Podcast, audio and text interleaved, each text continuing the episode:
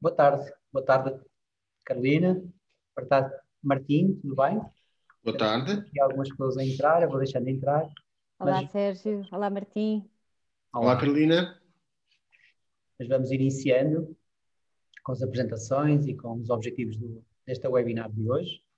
Portanto, a fechar o ano, encerramos o ano, vamos obviamente falar do próximo ano. Né? Em vez de olharmos para trás, já olhamos muito para trás, já vivemos muito, vamos olhar para o próximo ano. E durante esta próxima hora, hora e meia, máximo até às cinco e meia, partilhamos aqui algumas ideias sobre, sobre este mundo que é o marketing digital, uh, tanto no copyright, como na parte da estratégia, na publicidade e também na área das redes sociais. Uh, meu nome é Sérgio Tavares, sou o CEO da GoWeb, trabalho nesta área já há alguns anos, mais ou menos há 20. Uh, e, e, a área do, do digital é, é, realmente a minha paixão. Vamos partilhar com, com, empresários e também com alguma audiência que temos no Facebook, mas principalmente com empresários aqui no Zoom, uh, estas ideias, exemplos práticos do que é que tem vindo a acontecer e o que vocês acham que pode, pode, pode ser a tendência em 2021. O que é que nós podemos estar atentos? Vamos começar pela, pela Carolina. Carolina, queria que te apresentasses para, para quem cá está, por favor. Então, olá a todos. Um, o meu nome é Carolina Bilbao Serrana, sou gestora de marketing na, na Câmara de Comércio e Indústria Portuguesa. Uh, tirei comunicação empresarial em 2000, terminei o curso, se não estou em 2013, parece que é uma coisa que já, já foi há muito tempo. Um, comecei a trabalhar muito cedo, aos 19 anos, no, no BPI, na altura porque uh, pronto, precisava de fazer uns uns dinheirinhos eh, ainda durante a faculdade e, hum, e portanto integrei no call center do, do banco, um, mas fui crescendo lá dentro e, e, e, portanto ao final de quatro anos, depois de ter estado como chefe de equipa e, e como elemento de equipa de qualidade, uh, estive ou fui, integrei a, a equipa de, de, novos canais uh, de marketing. Um, na altura os novos canais era a internet, o, o telefone e o SMS, portanto, isto já, já foi também há alguns anos. E depois disso, um, tive dois anos a viajar pela Europa, na altura com, com o meu namorado, que hoje é, é o meu marido, e, e, tive a oportunidade de ter uma experiência internacional em três países diferentes. Um, depois, quando regressei a Portugal, regressei em 2008, portanto, na altura do, do ainda estávamos em plena crise, e recordo-me que algumas pessoas me diziam, mas uh, porque é que vocês estão a voltar, para isso, fiquem aí fora, está tão melhor aí fora. E nós vínhamos hum, na perspectiva de que queríamos, queríamos vir ajudar o nosso país, hum, dar o nosso contributo para, para sairmos desta situação. E a verdade é que uh, acabámos por. Um, Uh, uh, acabei por ficar na Câmara de Comércio e Indústria Portuguesa, que tem exatamente como propósito ajudar as empresas a impulsionar os seus negócios, uh, portanto, seja em Portugal ou, ou lá fora. Desde aí uh, já fiz várias tarefas também dentro da, da, Câmara, estive com a área de associados e depois acabei por ficar focada exatamente no marketing, onde hoje em dia já, já, já com mais responsabilidades, mas sou responsável pelo projeto do e-book das tendências de marketing, uh, que começou o ano passado, portanto, coisa de 2020, e este ano agora com as de 2021, uh, ah, que é um projeto que muito gosto e que, e que me acompanha. Mas pronto, assim de maneira resumida, acho que é, acho que é isso. Bom, grande currículo, grande história aí. Portanto, é verdade. Viagem, este, este chegar aí à Câmara. Muito bem. Mariano, oh, oh, Martim, perdão, podes, podes te apresentar, por favor? Tens o micro desligado fazer barulho. Olá, então, quem sou eu? Sou o Martim Mariano, sou o pai da Leonor, de uma menina de 4 anos e meio. E o que é que eu faço da minha vida? Sou neste momento copywriter freelancer e, e também consultor de comunicação e, e, nas áreas do storytelling e do copywriting. Fui jornalista da SIC durante nove anos, portanto, onde entrei em 2010, depois de ter tirado um curso superior de eh, educação de infância. E, portanto, que seria uma coisa que, calhar, ninguém estaria à espera, mas eh, nem eu próprio, eh, mas acabei por, por, por fazê-lo. Acabei por fazê-lo também muito pela perspectiva de poder ter uma experiência internacional, como a Carolina falava há bocadinho. A minha foi na Holanda e teve como ponto alto ter sido preso uma noite por andar a fazer grafites. e, portanto, literalmente ter sido algemado, tiraram os cordões dos sapatos e tudo que era para não me enforcar. E, e, portanto, foi assim um dos pontos mais altos. Uh, depois, entretanto, parei de fazer grafites na rua, uh, aprendi a lição, portanto, a história teve um final não muito feliz, mas teve uma boa moral. E, entretanto, em 2018, achei que estava na hora de sair da SIC e estava na hora de fazer outro tipo de coisas que com que mais me estava a identificar naquele momento e, e por, também porque, como acontece muitas vezes, e, e, é muito comum nós lermos isto, que é, nós muitas vezes não, não abandonamos as empresas, abandonamos os, chef, os chefes, não é? E, portanto, eh, muitas vezes entramos em, em, discordância com algumas das coisas que vão sendo feitas e quando chega a um determinado ponto, eu pelo menos acredito muito nisto, que é uh, a vida não nos deve coisa nenhuma, uh, para não dizer outra palavra, e, portanto, uh, nesse sentido, que se nós queremos alguma coisa, temos que ir atrás, de, atrás dela. E foi isso que eu fiz. Comecei a usar muito o, LinkedIn da forma como eu acho que ele deve ser usado e a posicionar-me na, na, produção e na criação de conteúdos. E ao fim de uns 9, 10 meses, comecei a receber várias propostas e a última foi assim a melhor aceitei. Fui trabalhar para um evento de marketing digital, portanto, saí de uma empresa como a SIC, com quase mil, mil pessoas, para uma empresa com cinco Uh, e, e, fui ser diretor de negócio, portanto, que era uma coisa absolutamente impensável. E consegui ajudar o Click Summit a ter o seu melhor ano de sempre e a ter, uh, pela primeira vez, a dar lucro, portanto, também foi muito, muito bom. E depois, ao fim de um ano, uh, por dificuldades da empresa, acabei por ter que sair no dia das mentiras e fui trabalhar durante três meses e meio para a BBDO, para a agência de publicidade, onde três meses e meio, porque ao fim destes três meses e meio percebi que aquilo não era aquela função em particular que era para ser community manager barra copywriter, mas ao serviço de, uma, de, uma, de um cliente. Uh, não era aquilo que eu, que eu queria nem que eu podia fazer de melhor, e portanto achei que a BBDO precisava de outra pessoa, que não, que não era eu, uh, claramente, e portanto saí e achei que estava na altura de tentar a minha sorte como freelancer, e entretanto passou um ano e meio, e, e cá estamos. No fundo, eu acho que é, resumidamente, acho que é isto. E hoje em dia dás bastante formação. Sim, hoje em dia estou ligado à formação, dou muitos uh, workshops e formações. Comecei a dar ainda em 2018 e depois, uh, à entrada em 2020, estava tudo a correr maravilha, estava mesmo lançadíssimo, tanto cheio de eventos e a fazer uma, mil coisas e de repente. Covid vai para casa e tive que rapidamente arranjar uma solução que foi o online começar a fazer workshops online e tive mais de 200 pessoas ao longo destes meses em workshops online uh, o que foi bastante interessante e que deixa de facto a certeza de que isto é para continuar e, e que para fazer, eh, sobretudo, apostar em, em cursos online e no, no, próprio site em nome próprio e tudo mais, que é coisas que vêm para 2021. E sim, eu gosto muito de dar aulas, gosto muito de dar formação, gosto de partilhar aquilo que vou aprendendo. E como estou sempre a aprender coisas todos os dias e a ler muito, que acho que é o segredo maior daquilo que eu faço, é, é ler, é conseguir ter mesmo arranjar tempo, obrigar-me a ter tempo para ler.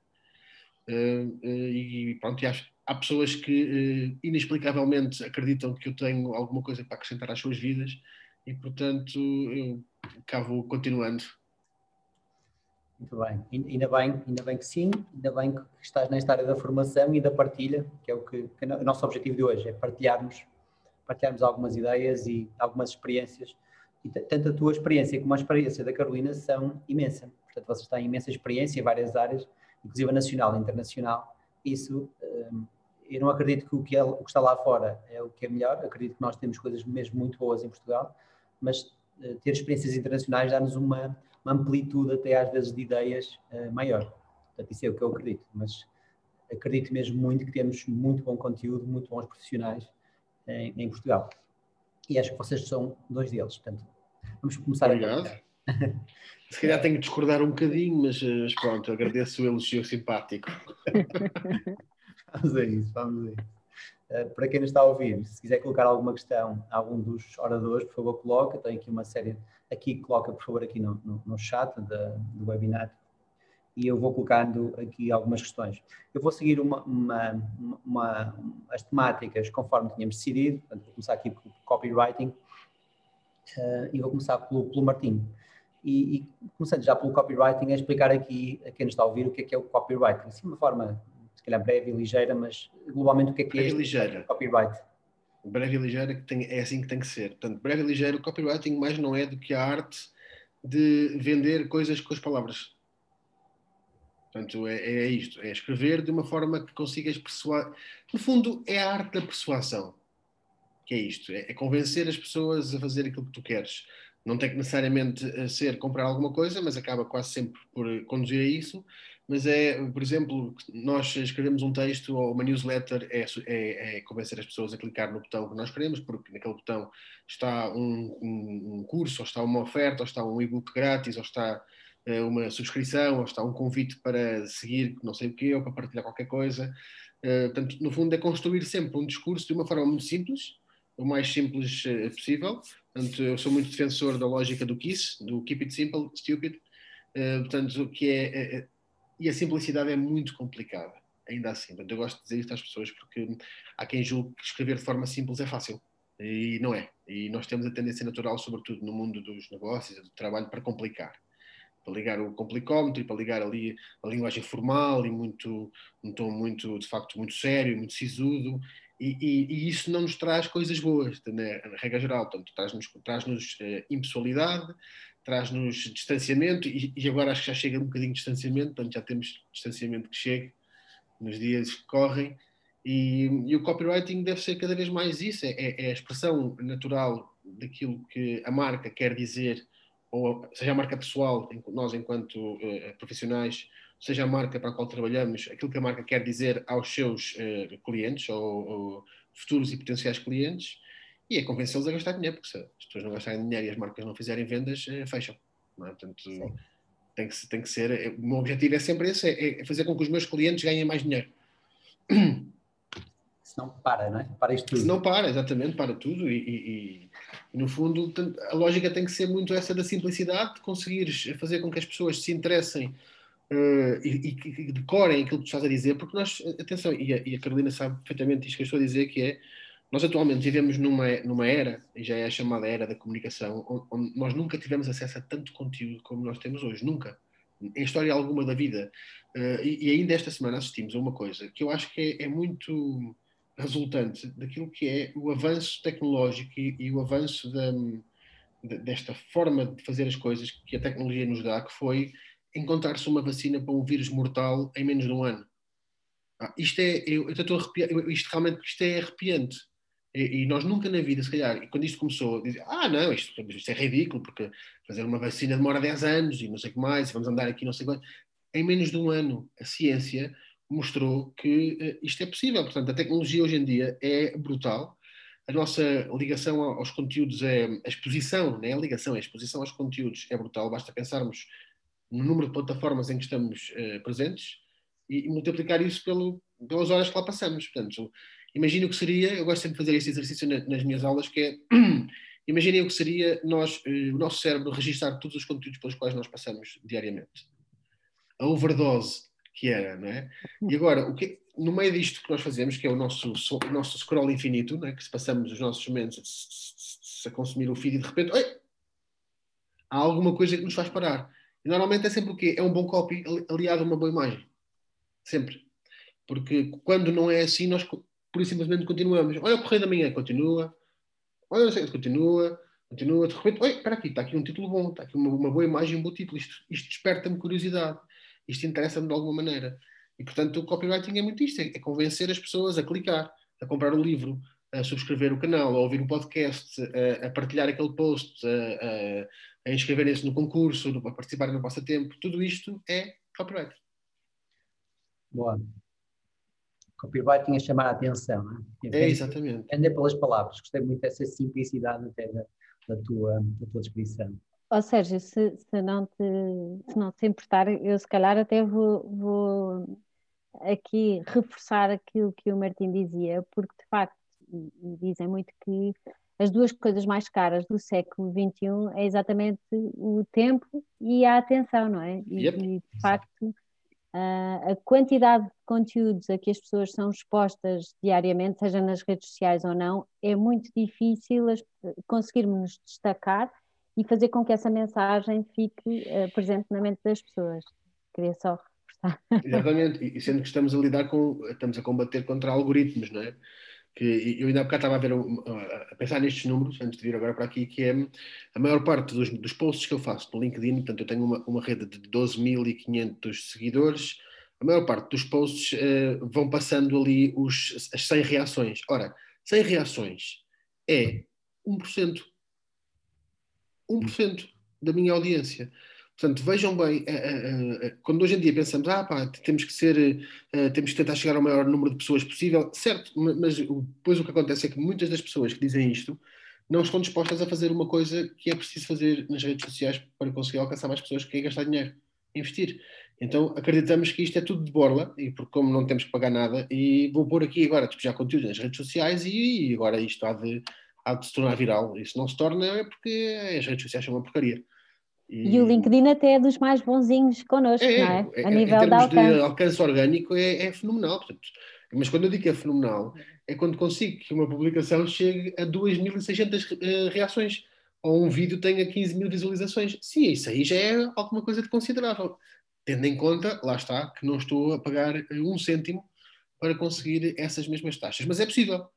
E, e aliás, tem sido isso ao longo destes uh, para mim, no meu caso, destes últimos eh, quatro anos, que me tem trazido uh, uh, resultados, e eu posso dizer claramente que o LinkedIn é a minha maior fonte de leads, é, é, por completo, é o LinkedIn. Seja para os cursos, para os workshops, para clientes, eu até hoje ainda não tive que ir atrás de um cliente no sentido de fazer prospecção e andar a enviar propostas. Até hoje não, não tive, graças a Deus, mas também graças a, a, uma coisa que eu quero falar daqui mais um bocadinho, e que como uma das três dicas para 2021, que é precisamente a consistência. E, e, e, é um fruto desta consistência que traz este resultado. Não há outra leitura possível sequer. Muito bem. Consistência. Acho que já estamos aí empatados. Uma das minhas dicas também para 2021 é consistência. Depois explico um pouco mais à frente, se calhar serão. Ok, exatamente. Também é eu. Muito, muito, Olha, estás a ver? Estamos muito alinhados. E não falámos, não falámos sobre isso. Um, Vou-te colocar mais duas questões ainda sobre o copyright, e, e agora uma mais de, mais de trabalho, mais de, de, conceito. Como é que nós podemos contar histórias de, de um produto a partir do zero? Isto é, o, a, tua, a tua magia também é esta, não é? Nós temos um Sim. produto, queremos apresentá-lo, como é que nós podemos fazer isto? Como é que, como é que isto acontece? Eu, eu acho que é assim, eu acho não, a, a, a, forma certa de fazer isto é nós, nós concentrarmos sobretudo, primeiro, nos problemas que aquele produto resolve, à vida das pessoas, e esta é a primeira narrativa que temos que pegar, que é perceber o que é que é o meu produto, o que é que ele faz. Temos, por muito que estejamos agora a conhecê-lo, temos que o conhecer melhor que as pessoas, porque, porque ele é nosso, portanto, temos a obrigação de conhecer porque é que ele foi feito, qual foi a razão que levou à sua criação. Uh, por trás, normalmente estará sempre a resposta a uma necessidade, quase sempre, não é? Nós sabendo essa necessidade que é o nosso problema, uh, sabemos que temos que colocar o nosso produto como o herói, no fundo. Portanto, é, é, o produto que vai resolver o problema das pessoas, é o produto que vai fazer com que uh, a minha torneira pare de pingar, é o produto que vai fazer com que a minha roupa fique a cheirar melhor e lave mais branco, é o produto que vai fazer com que eu tenha mais conforto nas minhas viagens de casa para o trabalho, porque tenho um carro mais moderno, mais... Eh, portanto, tudo isto uh, deve ser sempre feito nessa lógica de, ok, uh, neste caso, os heróis são os meus clientes, eles é que precisam de, de, de, de mim, neste caso da minha marca, dos meus produtos, para ultrapassar determinados tipos de obstáculos. Portanto, uma pequena correção: o herói não é o produto, o herói é sim o cliente, o produto é o nosso guia. Até a pessoa que vai acompanhar a nossa viagem e ajudar a fazer com que a nossa vida fique melhor. Porque, no fundo, o, o, o Sérgio, um, há uma frase do, do Dale Carnegie que eu, que eu uh, raramente esqueço, que é, que é uma grande verdade, que é, as pessoas não querem saber de nós para nada. As pessoas não querem saber da nossa marca para nada, não querem saber quanto é que nós faturamos todos os anos, não querem saber quantos milhões de seguidores é que nós temos, não querem saber uh, qual é o investimento que nós estamos a fazer, no que é que seja. As pessoas querem uh, viver as suas vidas da melhor forma possível e querem resolver os problemas que têm. E todos nós temos problemas no nosso dia a dia, certo? Portanto, todos nós temos. Uh, ou é a torneira que pinga, lá está, ou de repente agora não temos nada para comer, quem é que eu vou ligar? Há uma marca que resolve o meu problema, que é, é o Uber Eats, que agarra e me traz comida à casa. E, portanto, isto é sempre nesta lógica. Eu quero satisfazer as minhas necessidades e para isso tenho que encontrar as melhores soluções, que passam por ter o melhor preço, uh, por ter, uh, depois aí sim, uh, essas marcas terem valores com os quais nós nos identificamos, um, serem ou não mais acessíveis ou menos acessíveis, terem uma comunicação mais ou menos empática, mais ou menos simples, uh, que nos encha o olho, por isso é que, porque é que as grandes marcas são tão facilmente memoráveis, porque têm muito dinheiro, gastam milhares, de, centenas de milhões de dólares em publicidade todos os anos, e nós parece que estamos constantemente a viver com elas ao nosso lado. Portanto, elas estão constantemente a aparecer-nos em todo lado. Em todo lado. É na rua, é nos outdoors, é nos MUPIs, é no telefone, é, no, é nos e-mails, é nos anúncios da televisão, em todo lado. E por isso é que para elas é mais fácil, não é? Tornar-se relevante. E há aqui uma questão do Tiago, eh, eh, que, que se, não, se não te importas, eu vou dar aqui já a resposta. Que o Tiago pergunta que, eh, o que é que nós podemos fazer em termos de investimento, uma vez que estamos sujeitos aos algoritmos, o que é que nós podemos fazer em termos de investimento num bom copy que nos garanta algum resultado? É isso, Tiago? Mais ou menos, não é? Ou seja, justificar este investimento se não dependemos do resultado desse investimento, mas sim dos algoritmos. Há sempre formas de agradar aos algoritmos, que é isto, no fundo, aquilo que nós temos que fazer. Que é saber um bocado que tipo de conteúdo é que corre melhor. E isso, eh, eu gosto muito de deixar isto claro, que é, não há receita infalível, Tiago, eh, porque aquilo que resulta para a tua marca, eh, se calhar não resulta para a minha. E mas uma coisa é certa, é que as grandes marcas são muito boas de olhar para, porque eh, elas funcionam e normalmente funcionam há muito tempo. E as estratégias que elas usam, quanto mais não seja nós, ao início, nós mais pequeninos, podemos pelo menos tentar replicar. Não, claro que não temos o mesmo orçamento, mas podemos seguir o mesmo princípio. Eh, comunicar de uma forma organizada. E a diferença entre isto, Tiago, é que quase ninguém o faz. Portanto, em termos pequeninos, muito pouca gente organiza a comunicação. Pensa numa campanha e separa, por exemplo, pelas quatro semanas do mês, uh, os copies que vai usar, com as, com as, imagens que vai usar, tudo planeado, tudo estruturado, eu, porque a seguir eu vou poder uh, avaliar como é que correu, qual é que foi o desempenho, e se esta correu mal, eu já não repito, usa de baixo, correu bem, e repita de baixo. E, portanto, os dados existem para nos ajudar também, neste, neste caso, mas um, o bom copy, naturalmente, o que, vai, o que ele vai procurar fazer é, é integrar uma série de vertentes que vão contribuir para que o produto saia sempre destacado. E o benefício daquele produto sempre, sempre, sempre apresentado ao cliente como ah, isto é uma coisa tão boa, tu és uma besta se tu por acaso não aproveitares. Tu és, vais ser burro, porque tu, isto vai mudar a tua vida. Agora, oh, oh, Martim, obviamente, desculpa, sim, diz, Sérgio. Diz, Tiago, diz. a, a, a, grande questão que eu coloco é se uma empresa investir num bom copy para fazer o trabalho, uh, e que isso muitas vezes pode significar um investimento substancial, a questão certo. é se estás tão dependente dos algoritmos, como tu disseste e todos sabemos, que às vezes pode ser uma coisa fantástica e depois as visualizações e as reações são muito baixas. Claro. Como é que, como é que tu, por exemplo, como, como freelancer, justificas a um cliente o investimento que ele vai fazer em ti, mas depois não, eh, o retorno muitas vezes pode não acompanhar esse investimento. Okay. Ou seja, o que é que a própria empresa, a, a, pergunta até pode ser outra, que é, para além de investir num bom copy, deves investir em mais alguma coisa? Ou não deves. certa que vai pôr as campanhas no ar e vai fazer com que resulte esse copy? Eh, deves, exatamente. É uma, essa, essa, é a melhor pergunta, porque tu deves, ou seja, isto não pode ser uma coisa só de one shot. Eu agora vou contratar um copywriter, ele vai-me fazer uma campanha e eu de repente vou vender milhões.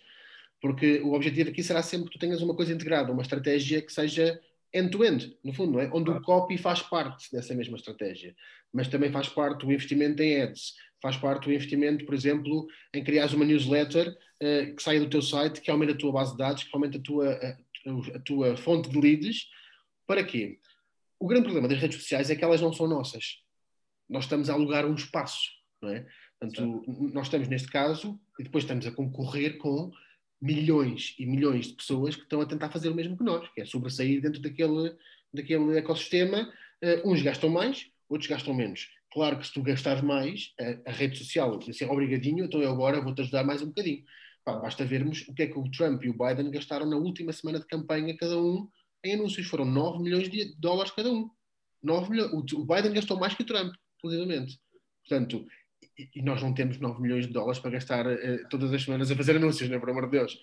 Mas, de facto, se isto for integrado, se tu tiveres uma estratégia de marketing, se tiveres uma coisa que, que é pensada uh, de uma ponta à outra, onde tu sabes o que é que vais usar como copy, quais são os argumentos de venda que tens, qual é que é a tua história de ligação com os teus clientes, qual é que é o teu estilo de comunicação, o teu tom, a voz que usas, tudo isto, sabendo isto tudo, o copywriter, e tendo um briefing muito bom, que é uma coisa que acontece ainda muitas vezes que falha, que é o briefing inicial não é suficientemente uh, uh, profundo, e o copy muitas vezes anda ali porque quer ajudar e quer e tá, é freelancer, muitas vezes está, vou aceitar este trabalho porque isto é bom, não sei o quê, e embaralham-se todos, e depois não acontecem resultados. Agora, eu tenho a convicção plena de que quando tu fazes uma estratégia uh, concertada em que pensas no marketing, no digital, mas também no marketing no offline, onde tu pensas em pontos de contacto diversos que tu vais criar com os teus clientes, onde pensas em oferecer as coisas, em mantê-los sempre interessados, onde dás onde crias um blog onde mantens conteúdos informativos constantemente que se adequam aos interesses do teu público. Quando tu conheces depois o teu público ao ponto de saberes o que é que eles gostam, o que é que eles não gostam, é muito mais fácil tu agarrares num copy e dizer assim, olha, temos aqui uma campanha uh, que queremos pôr no ar uh, daqui a dois meses. O objetivo é este e queremos aumentar as vendas nisto. Ok, então vamos usar aqui técnicas de copywriting e rever o site, ver se os menus do site também estão a ajudar no SEO do site. Tem que ser isto tudo pensado. Porque tu vais dizer assim, ah não, eu vou contratar um copy e ele vai resolver os meus problemas e vai duplicar as minhas vendas num mês. É dinheiro mal mandado e se houver algum copy que diga que tu fazes isso, está-te a enganar, está-te a meter a mão ao bolso. E essa provavelmente é a razão pela qual as, as pequenas ou as microempresas dificilmente conseguem ter sucesso porque não têm budget para fazer essas coisas. Uh, sim, mas tu também podes fazer outra coisa, que é, eu, eu tenho feito isso agora, porque acho que, de facto, neste momento o meu mercado não é o das macroempresas, é o das pequenas e que são a maior parte delas, né, do nosso país. 99% para aí, ou 98% são estas empresas que é tu adequares a oferta àquilo que é a capacidade de investimento do teu cliente. Se o teu cliente diz assim, olha, eu tenho mil euros para gastar agora, nos próximos dois meses, no, para fazer aqui uma campanha. Então, ok, dentro disso eu vou dizer-te que posso fazer isto, isto, isto e isto, e depois tu avalias ao final destes dois meses se o investimento está a compensar, se estás a ter algum retorno e se queres continuar. Esta é a coisa boa de, de ser freelancer, que é nós podemos ajustar em função do cliente. Ok, o cliente precisa disto, mas só tem isto. Então, oferecemos isto. Não ofereço uma coisa completamente fora do âmbito, depois que começa a criar mau ambiente entre mim e o cliente. Porquê? Porque eu quero mais, eu estou a trabalhar muito e não estou a receber nada. Um, ah, é, vai sempre de, de, acordo com o investimento. Portanto, eu acho que dizer que uma empresa pequena, por ter pouco orçamento, não pode uh, investir em publicidade ou não pode fazer investimentos, acho que é errado, porque tu podes sempre fazer qualquer coisinha. Podes sempre tentar começar. É assim que se começa. Eu próprio, este ano, andei a gastar durante 7 ou 8 meses 200 euros mês para conseguir mais leads no Facebook, por exemplo. Ah. Nem sempre aquilo dava resultados. E vai acontecer muitas vezes, Tiago, que nós gastamos dinheiro e não, não vemos nada. E isto acontece com todas as empresas que metem dinheiro nas redes sociais. Tu gastas, gastas, gastas, estás à espera de um retorno porque é uma expectativa, não é? Ninguém gosta de gastar dinheiro à toa. Uh, e de repente não acontece. E não vendes. E gastaste 200 euros e não vês uma única inscrição. Sim, porra, meu. Mas depois vais ao LinkedIn e fazes um post onde não gastas um cêntimo e tens 10. Ah. Né? Tipo, ok, já pagou o investimento que eu fiz de 200 euros. No fundo, é também é muito da forma como nós olhamos para a coisa, mas eu acho que há sempre solução. Ok, obrigado. Nada, obrigado eu. Sérgio, Carolina, desculpem, ah, mas tinha que ser. O Tiago fez uma pergunta, era preciso responder. Acho que sim, acho que fizeste bem, e portanto já demos aqui também uma, uma abrangência, já saímos um pouco aqui do âmbito, inclusive do copyright. Vamos só, para finalizar, vou colocar mais uma, uma questão, e acho que esta poderá ser uma, uma para fechar mesmo este tema, que é como é que nós podemos mostrar a nossa personalidade ou os nossos valores através do copyright? O que, é que, que pormenores é que Olha, são importantes ter? Acho que volto, volto outra vez à consistência, portanto, uh, que é fundamental, uh, e depois outra, é outra das dicas para 2021, uh, eh, que é a autenticidade. E eu tenho visto muito, tenho lido muita coisa sobre isto, e, e de facto a autenticidade compensa. não é como o crime. Portanto, a autenticidade compensa mesmo porque quanto mais verdadeiro. Um, há uma frase do Mark Twain que eu adoro e, e, que, e que resume isto na perfeição, que é quando dizes a verdade, não precisas te lembrar de nada. Yeah. E portanto, quando tu estás a ser verdadeiro, quando estás a ser autêntico, quando estás a falar a verdade com, uh, sobre aquilo que fazes, sobre aquilo que a tua empresa faz, sobre aquilo que tu metes no mercado, sobre aquilo que vendes, sobre os teus processos, uh, um, quando tu fazes isto, dificilmente te vão apontar o que é que seja, porque tu, é, tu és verdadeiro, estás a ser autêntico, estás a comunicar sem subterfúgios, sem máscaras. E outra coisa que é, nunca vais incorrer no risco de seres descoberto. e hoje em dia, essa coisa que nós, eu não, porque caio em esparrelas ainda constantemente, mas se há pessoa, aquilo que as pessoas aprenderam recente, eh, hoje em dia já nesta era da internet é um, a perceber quando nos estou a tentar enganar. Pelo menos virtualmente quando estou a tentar, hum, eu acho que isto cheira-me cheira aqui a oferta, de, é oferta demais, isto é bom demais para ser verdade. Pá, e nós temos uma coisa muito boa, os portugueses, que é nós somos desconfiados por natureza. Portanto, nós, sempre, nós estamos sempre com aquela. Hum, hum, e depois é, temos outra coisa ainda melhor, que é nós temos uma capacidade de ultrapassar dificuldades que é épica. É épica. Portanto, nós resolvemos problemas, nós somos problem solvers, nós podemos não planear bem, porque eu acho que este é um grande defeito que nós temos, que é, é, somos maus a planear, mas muito bons a desenrascar. Desenrascar, boa. É? É, é? uma palavra que entra no léxico de qualquer português. Epá, o que é que o português faz? Epá, nós somos muito bons a desenrascar, pá. Nós somos, lá, nós fomos do que, de Portugal até à Índia a olhar para as estrelas, meu. Não havia cá instrumentos, foi olhar para as estrelas, ah, eu acho que é por aqui. Pá, vira um bocadinho mais à direita, senão vais bater ali na rocha. Pá, está bem. Eh, nós somos estes. Portanto, e é muito difícil de combater isto. Por isso é que nós nos damos bem, como a Carolina dizia e como também tu dizias, Sérgio, no início. Por isso é que nós temos muito talento cá dentro, é verdade. Porque nós eh, juntamos a isto tudo conhecimento e somos umas máquinas. Sim, é bom, é bom. Portanto, acho que é isso, é por aí. Acho, acho que nós conseguimos mesmo dar a volta dessa forma, portanto, com, sendo consistentes e sendo coerentes, que era uma coisa que dizia aqui também. Eu não sei qual é, é o nome, está com R, ZR Romero. Como é que se chama? Do escape. A Zita Romero, ok. Como a Zita dizia, e a coerência ao longo do tempo, porque a consistência e a coerência não sempre, eu acho que também andam sempre de mãos dadas, devem andar, pelo menos que é tu tens que ser coerente na tua voz. Tu assumes uma voz, assumes um tom, assumes uma postura e deves defendê-la. E eu custa-me imenso, ainda ontem havia uma notícia sobre isso numa revista, que eu, eu, leio tudo, é uma coisa que eu gosto de dizer sempre, eu leio tudo, revistas, revistas cor-de-rosa, sites, tudo. Então ontem havia uma coisa que era, uh, como é que ela se chama? A cunhada, não, a mulher de um dos irmãos, dos, dos filhos da Tony Carreira, que fez uma publicação no seu Instagram, a Laura Figueiredo, e Natal com o marido e com a filha, pá, e as pessoas caíram todas em cima uh, por causa de. Ai meu Deus do céu, porque está tá feliz e ainda agora morreu a rapariga, não é? E o que é que ela fez? Ao fim de algumas horas apagou o post. E isto é, é a ditadura que nós estamos sujeitos hoje em dia. E as marcas já estão aí por este caminho. Veja-se o caso da FNAC também, por causa agora recentemente com a Sara Carreira. Veja-se o caso da Audi, com aquele anúncio que ficou, que toda a gente viu, que retirou, que apagou o post porque teve comentários, não sei o quê, não sei o que mais. E andamos nisto andamos ao sabor disto. E assim é difícil, porque hum, nós temos medo. As pessoas, as marcas estão com medo das pessoas. Medo destes backlash de redes sociais, pá. Que valem o que valem, não. é? Perder um pouco o controle. É, é, sim, sim, acho que sim, acho que sim. E depois vamos atrás na onda e, e, e é, acho que pode ser perigoso. Por isso é que cada caso deve ser analisado como caso e temos de ter sempre um plano de gestão de crise, que também é muito importante. Sim. Sim, isso para os maiores faz sentido, para nós mais, para os mais pequenos, não é? como estava aqui a dizer há pouco, até um pouco é, esta autenticidade e, e, fazer bem, e portanto, e depois é no esperar. Ter essa preocupação, e, e é ajudar, ajudar, ajudar, ajudar as pessoas, ajudar as pessoas, ajudar as pessoas. A parte positiva. Uh, Carolina, vou, vou, passar a, ti, vou-te fazer aqui algumas questões. Temos aqui algumas que gostava de, que, que, de, saber a tua opinião e tem mais a ver com redes sociais e depois passamos na parte final à estratégia. Tá e no caso das redes sociais, eu penso que tu também, já tens tido experiência nesta área, durante a tua espécie, o teu, pronto, tens passado. Como é que nós podemos fazer, como é que nós podemos usar as redes sociais um, para publicitar os nossos produtos? Na prática é, se tu vês uma coisa associada à outra, fazer social só por fazer post ou fazer social com publicidade?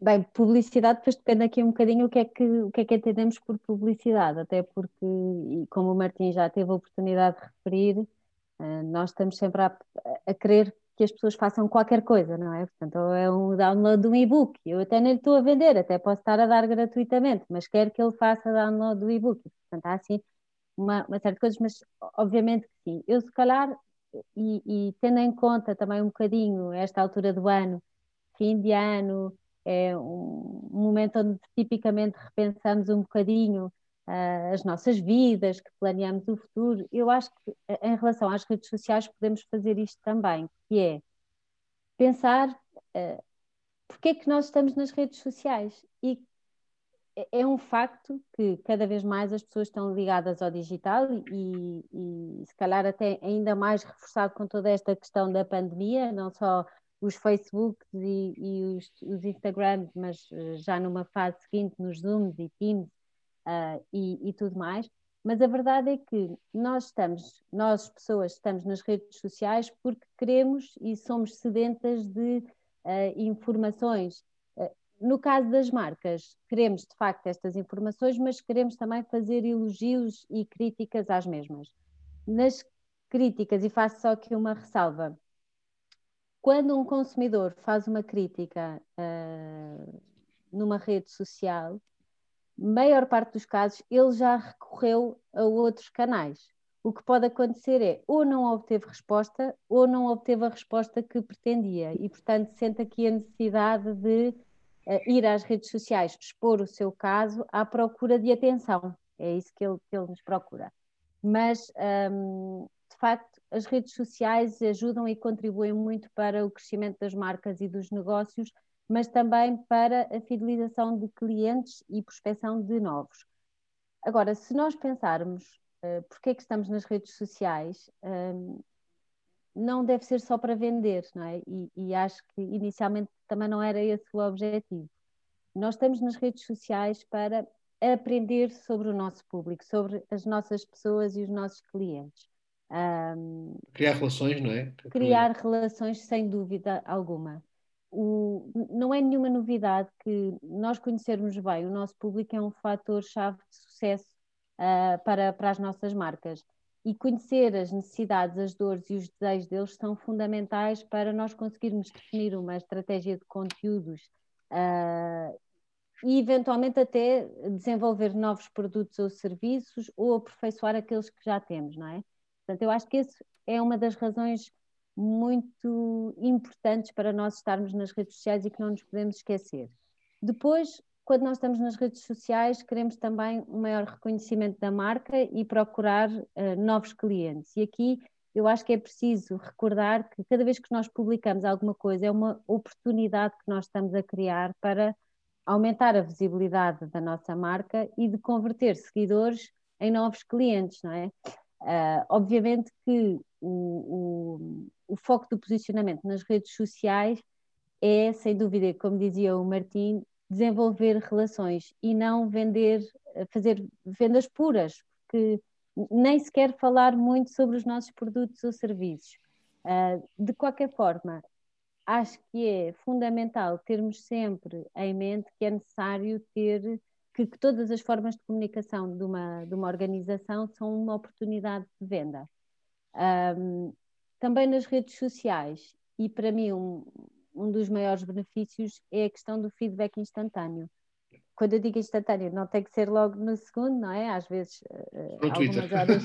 exato, não é um Twitter da vida, mas, um, mas permite-nos perceber eh, ou, ou, entender as reações do, no, do nosso público àquilo que nós estamos a fazer. E, sem dúvida alguma, tentarmos aqui fortalecer relacionamentos significativos e estabelecer o diálogo, seja antes, durante ou depois das vendas.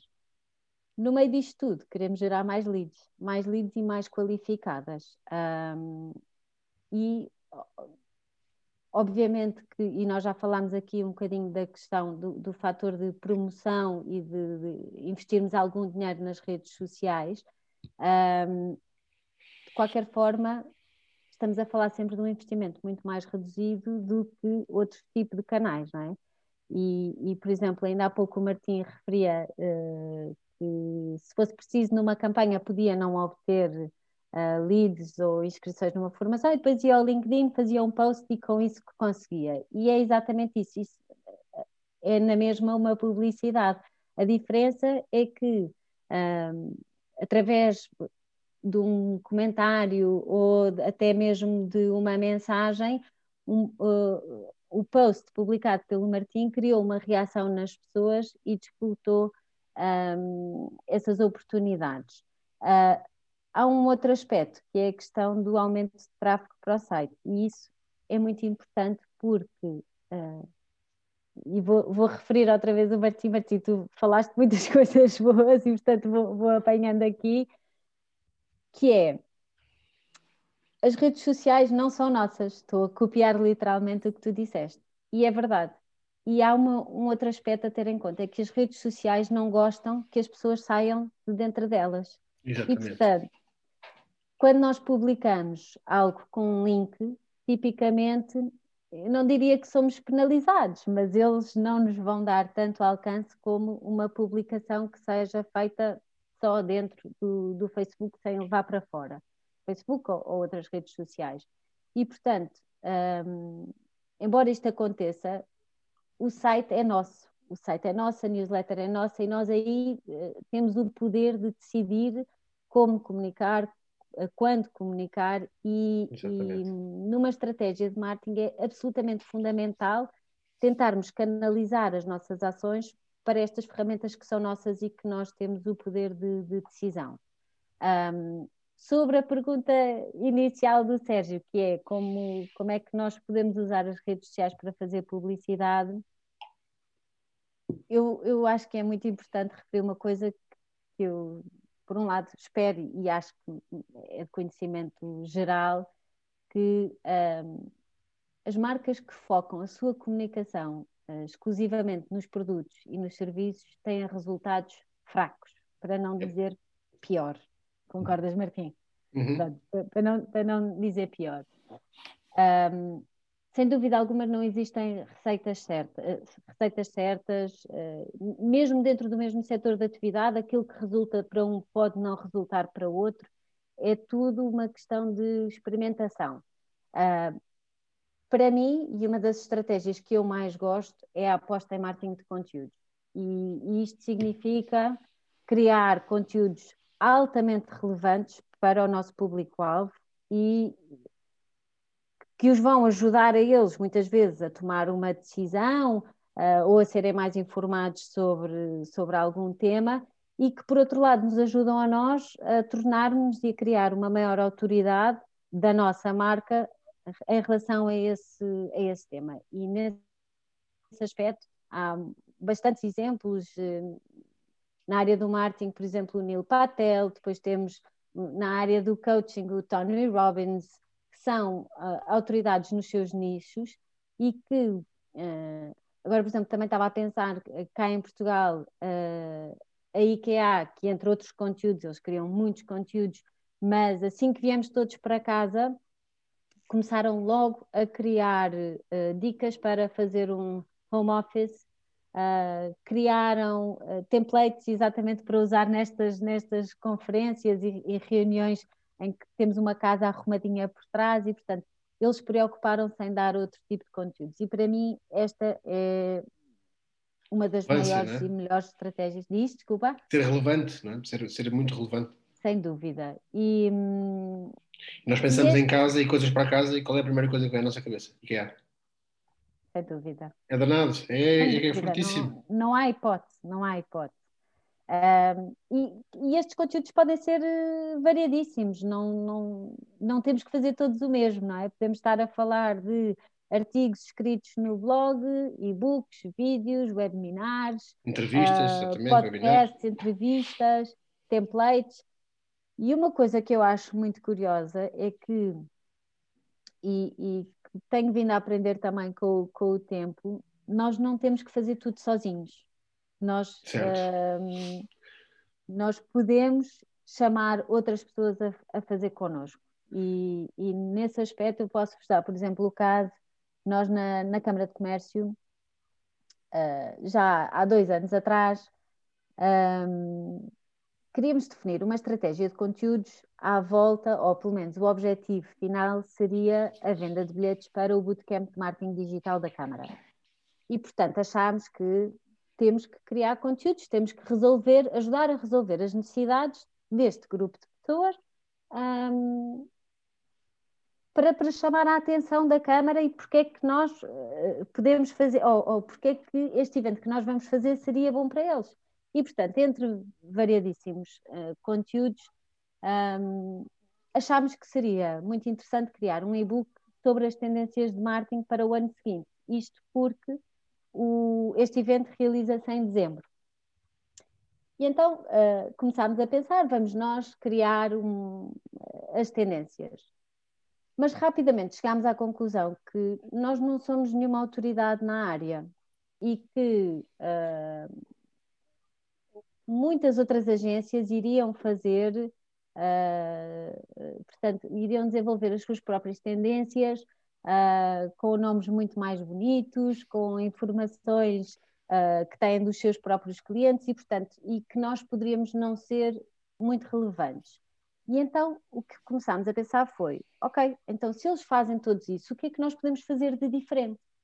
E, e, e depois chegámos rapidamente à conclusão que um insight que pelo menos não conheço ninguém que desse até, até ao momento é em que é que as empresas vão realmente trabalhar. Não é? Uma coisa é definirem as tendências uh, Sim, mundiais, né? e Sim. generalistas e mundiais que, que, são relevantes e que as devemos conhecer, obviamente, mas na prática, onde é que as empresas vão trabalhar e o que é que vão desenvolver. E, portanto, e fomos por aí e, e munimos-nos de uma enorme rede de pessoas que deram os seus contributos uh, de uma maneira muito relevante para, para este e-book. Acabou por ser um projeto de uma enorme qualidade, eu digo, posso dizer isto assim porque embora seja responsável pelo projeto, os conteúdos que lá estão dentro são da autoria das, das pessoas convidadas, mas, portanto, conteúdos de uma enorme relevância, e isto para explicar que, de uma forma totalmente orgânica, conseguimos atingir milhares de pessoas e superar muitas nossas expectativas do evento, inclusivamente esgotámos, tivemos que, que fechar muito antes do evento acontecer, mas porque foi incluído numa estratégia de conteúdos e que neste caso achámos que não poderíamos não fazer isto sozinhos e, e acho que, que, fizemos muito, muito bem. Um, e portanto, voltando aqui à questão de como, agora já me perdi um bocadinho como utilizar as. Na realidade, já nos deste aqui uma, uma, uma abrangência muito grande de ideias e de dicas. Relativamente ainda a esse evento, se, se puderes partilhar connosco, há aqui uma questão que foi colocada, esse, esse evento foi promovido, tivesse uma estratégia de conteúdo, portanto, de dar conteúdo, construí-lo, alimentá-lo até ao dia do evento. A promoção que foi feita foi via, foi via redes sociais, foi mailing, foi uma conjugação de vários. Onde é que estava esse conteúdo? Era no site? Foi, foi uma conjugação de vários canais. Um, nós, neste caso concreto, nós definimos mesmo uma estratégia e eu acho que, já agora é que falam nisso, se calhar podemos entrar um bocadinho por aí, que é, em primeiro lugar, uh, como é que este evento responde ao meu propósito, e eu acho que o propósito é, é, é uma coisa que já vem um bocadinho mais de trás, mas que é muito relevante pensar em tudo aquilo que nós fazemos, uh, porque é que o estamos a fazer e como é que ele se encaixa no nosso propósito. Depois é a definição das personas, e isso para mim é, hoje em dia é quase é uma ferramenta básica que não digo que utilize para tudo aquilo que a Câmara de Comércio faz, porque não é possível, não, não temos recursos de, de, tempo e de pessoas para, para conseguir fazer isso, mas naquelas coisas mais importantes, sem dúvida alguma, uh, uh, temos que o fazer. E já agora, e, e vou só esclarecer, porque as nossas personas, nós na Câmara temos um, um, uma área de atuação muito grande. Vamos desde a internacionalização das empresas, às formações, webinars, uh, apoio à gestão, ou seja, nós na verdade temos uh, serviços para quase todas as pessoas dentro de uma empresa e, portanto, não digo para tudo, mas para diversas das nossas iniciativas é necessário fazer esta reflexão de quem são as pessoas certas para isto. Mas um, esta, a, a, questão das personas é, é, fundamental, que eu não sei se depois vocês vão querer falar um bocadinho mais à frente de, de como é que é. No assunto, tens alguma é? ferramenta que permita fazer uma definição de personas? Ah, recomendas eu, eu não uso. Assim, há alguns sites que nos ajudam a fazer, especialmente para quem, para quem está a dar os primeiros passos. Eu pessoalmente, ferramenta propriamente dita, uso o Excel. Agora, vou é beber informações a muitos sítios e acho que há três ou quatro que, que, que servem perfeitamente, que, mas haverá seguramente outras. Em primeiro lugar, podem ser feitas entrevistas a clientes, ok? E, e, quando eu digo aqui as entrevistas, só para se calhar também se, se perceber um bocadinho, um, o que nós pretendemos com, uh, com esta questão das personas é uma representação fiel e quase verdadeira de quem é que é o nosso cliente, ok? Ou seja, ela deve ser feita com um, dados reais. Ou seja, enquanto que quando nós falamos em público-alvo, estamos a falar numa, num, num termo mais generalista, não é? Queremos pessoas que vivem em Lisboa, dos 20 aos 30 anos. No caso das personas, nós estamos a acrescentar uma nova dimensão que não é possível com o outro termo, que é uh, a humanização. Okay? Nós tentamos mesmo perceber uh, quem é que são estas pessoas, procurar compreender o seu ambiente, quais é que são as suas dores, os seus desejos, o desafio do dia a dia, e isto é que depois nos vai ajudar a criar não só a estratégia de conteúdos, mas depois também todo o storytelling que deve ser feito e copywriting por trás destas mesmas estratégias. Ou seja, quando estamos a falar, queremos saber que é a, a Ana de 30 anos que vive em Lisboa, que tem uma determinada função numa determinada empresa, uh, o que é que ela faz, uh, quais é que são os desafios dela no dia a dia, onde é que ela vai, um, onde é que ela se informa, onde é que ela vai buscar informação? Uh, e, e, uma série de outros aspectos. Estava a dizer então que para isso utilizo, ou podem ser utilizadas entrevistas a clientes, ok? Buscar alguns, eu diria que o, o, depende aqui também um bocadinho do, do tamanho uh, da amostra, mas se for possível fazer 20 entrevistas já é um número fantástico. Depois, o próprio CRM da empresa, porque isto permite-nos saber, por exemplo, uh, eu consigo saber que pessoas que frequentam os nossos webinars, que há assim uns grupos grandes de diretores de marketing ou uns grupos de um, ah, CEOs. E agora vou aqui dentro tentar perceber um bocadinho melhor quem é que eles são? São CEOs de grandes empresas, pequenas empresas? Quais é que são os desafios que eles têm? Porque os desafios, obviamente os desafios de um CEO são sempre uh, grandes, mas seguramente não são os mesmos de uma grande empresa para uma pequena empresa, não é? O, os CEOs da pequena empresa são CEOs, contabilistas, uh, bombeiros. Desculpa? se calhar fez aqui algum feedback. Uh, utilizo também um, o Analytics, ok?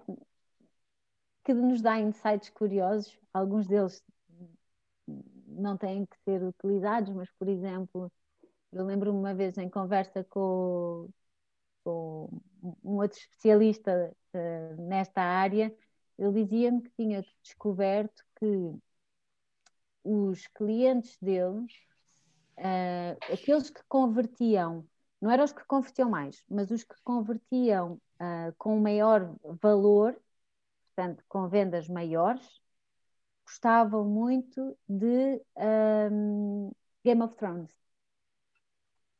E então. Está muito de... Tem um, tem um gancho de comunicação. Game of Thrones. Ah, Ou seja, que era uma coisa, quer dizer, eh, quem está em. Isto é, era, não sei se disse, uh, portanto, era uma unidade hoteleira, e portanto, eles depois acabaram por lançar uma campanha específica, uh, engraçada e diferente, sobre o Game of Thrones. Lá está. Obviamente. Claro nem todos é possível uh, uh, fazer este gancho, mas, mas em alguns e com alguma criatividade é possível explorar uh, novas formas de comunicar. E depois, utilizo também o LinkedIn, que um bocadinho mais para tentar aqui complementar alguns perfis. Ou seja, confesso que investigo perfis de pessoas semelhantes à das minhas personas para tentar perceber melhor as dores e as necessidades. O Martim está a rir. porque, porque é muito relevante. É, é...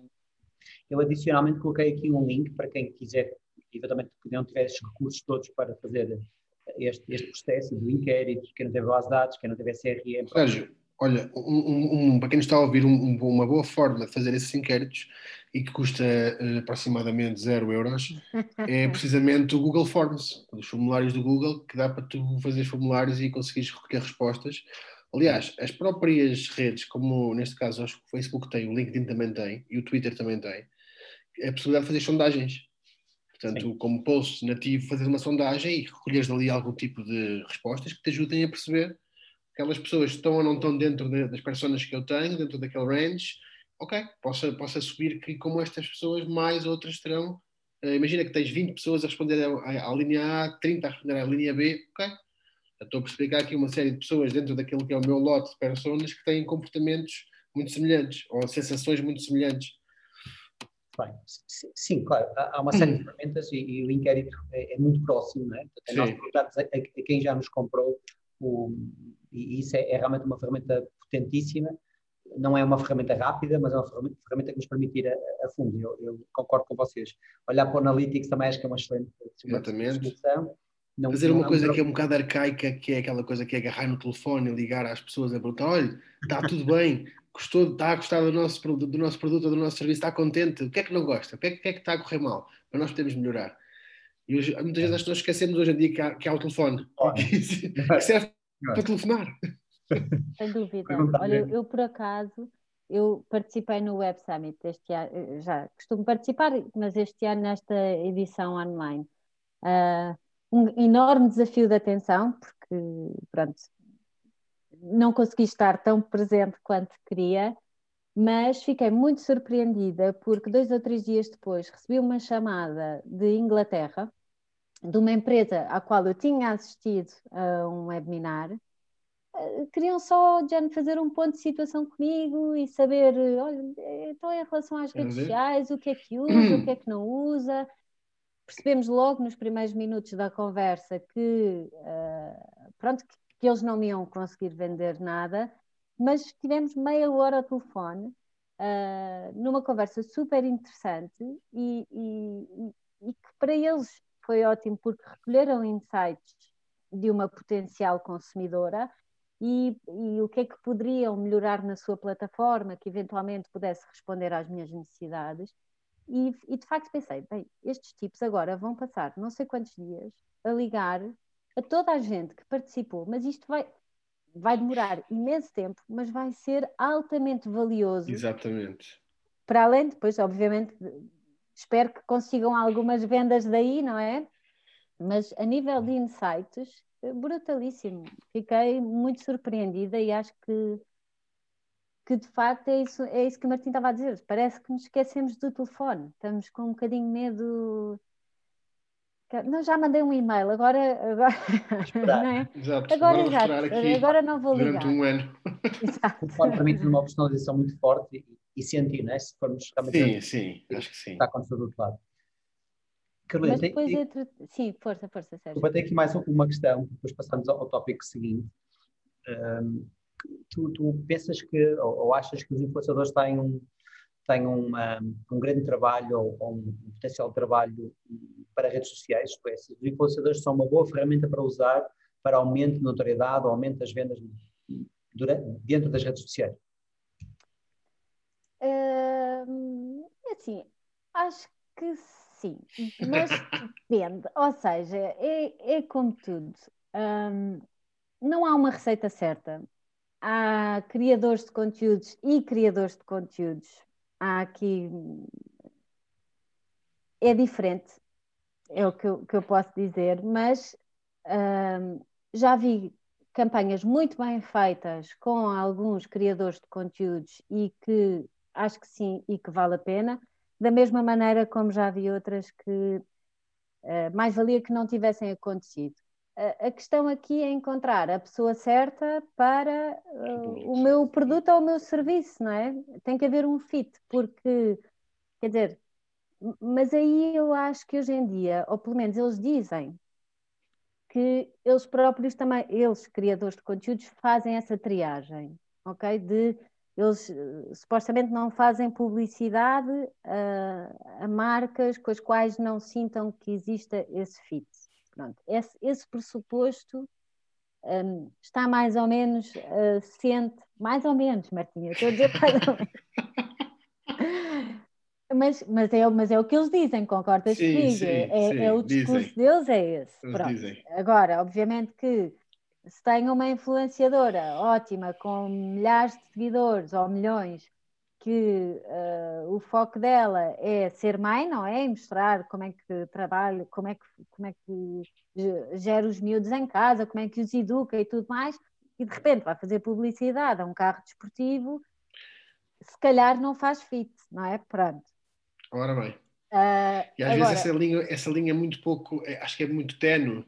É, é. Ah, mas, é só para isto, mas... também não há sido problema, é só desta vez. É só desta vez. acho que tem que haver aqui uma, um maior equilíbrio entre as sim, duas partes. Sim. E, mas, mas já vi boas campanhas feitas por criadores de Ah, sim, sim, isso certamente.